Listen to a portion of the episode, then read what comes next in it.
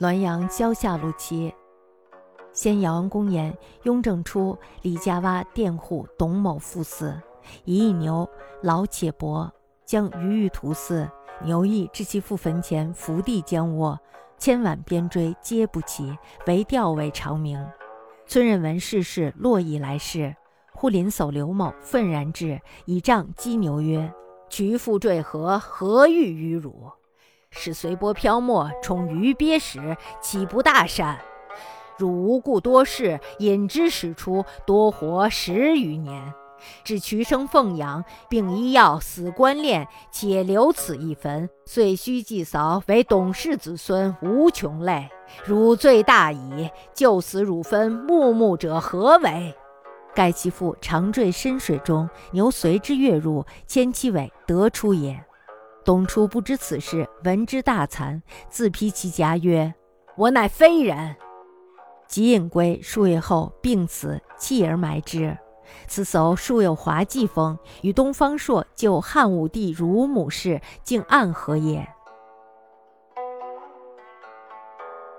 东方朔救乳母时，汉武帝的奶妈呢犯了罪，要按法令治罪。奶妈呢这时候就向东方朔求救。然后东方朔就说了：“说这不是靠唇舌就能争取得来的事儿。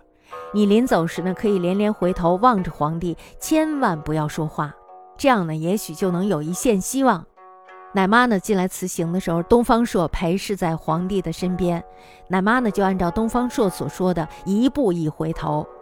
东方朔这时候就说了：“你是犯傻呀？皇帝难道还会想起你喂奶时的私情吗？”汉武帝呢，这时候就不免心生了依恋之情，立刻下令赦免了奶妈。那么这件事呢，被记录在《世说新语》里。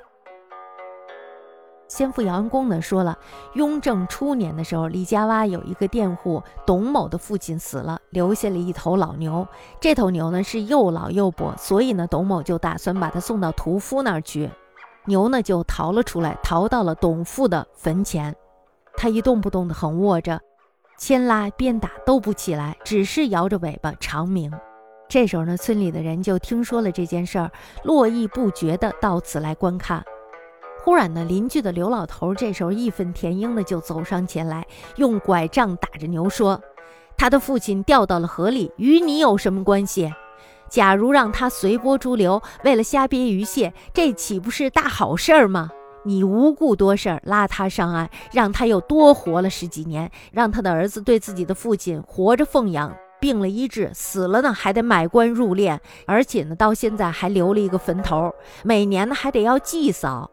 哎呀，这呀就是为董家的子孙留下了无穷无尽的牵累。你的罪责可是大了，死呀是应当的。闷闷乱叫什么呀？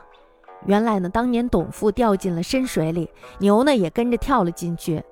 董父呢是拉着牛尾才上了岸的，董某的开始不知道这件事儿，听说了这件事儿以后呀，非常的惭愧，自己打着自己的嘴巴子说：“我呀真不是人。”于是呢就急忙拉牛回家。过了几个月以后呢，牛病死了，董某哭着把它埋了。这个刘老头呢虽然是有一些滑稽风格，但是呢他与东方朔救汉武帝的乳母的故事竟然暗暗相合。